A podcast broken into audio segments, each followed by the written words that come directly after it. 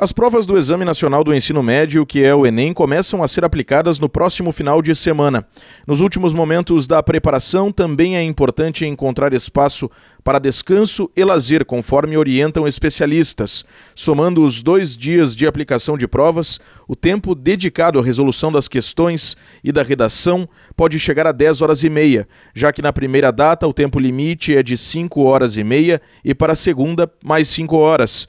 O professor e coordenador do Unificado Colégio Pré-Vestibular da cidade de Porto Alegre, Ávila Oliveira, destaca que é importante a busca por equilíbrio nesta altura da preparação para o Enem. Adotar uma rotina que vá oferecer uma tranquilidade. E aí, claro, isso varia muito de aluno para aluno, né? Alguns alunos necessitam focar uh, estudando conceitos, revisando questões, de repente assistindo alguma videoaula com algumas dicas, porque isso vai trazer tranquilidade por uma questão de ansiedade. Mas, de maneira geral, sem dúvida alguma, uh, adotar uma rotina mais tranquila, uh, descansar bastante, porque afinal de contas o Enem é uma prova que não testa somente conhecimento né, e a capacidade de resolver as questões em cima da matriz de competências e habilidades, mas também é uma prova de resistência física. Na véspera da prova, por exemplo, é importante ter cuidado com a rotina para chegar em boas condições no dia da aplicação do exame. Então, estar bem descansado, bem alimentado,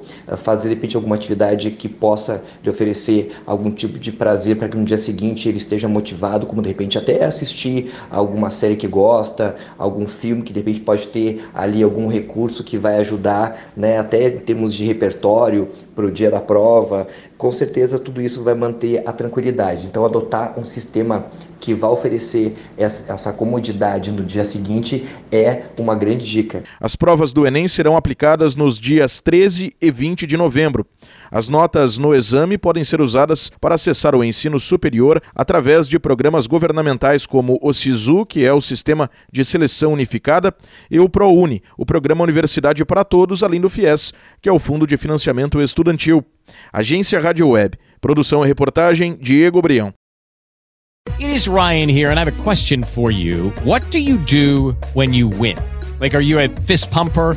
a woohooer, a hand clapper, a high fiver. I kind of like the high five, but if you want to hone in on those winning moves, check out Chumba Casino. At ChumbaCasino.com, choose from hundreds of social casino style games for your chance to redeem serious cash prizes. There are new game releases weekly, plus free daily bonuses. So don't wait. Start having the most fun ever at ChumbaCasino.com. No purchase necessary. VGW. Void were prohibited by law. See terms and conditions. 18 plus.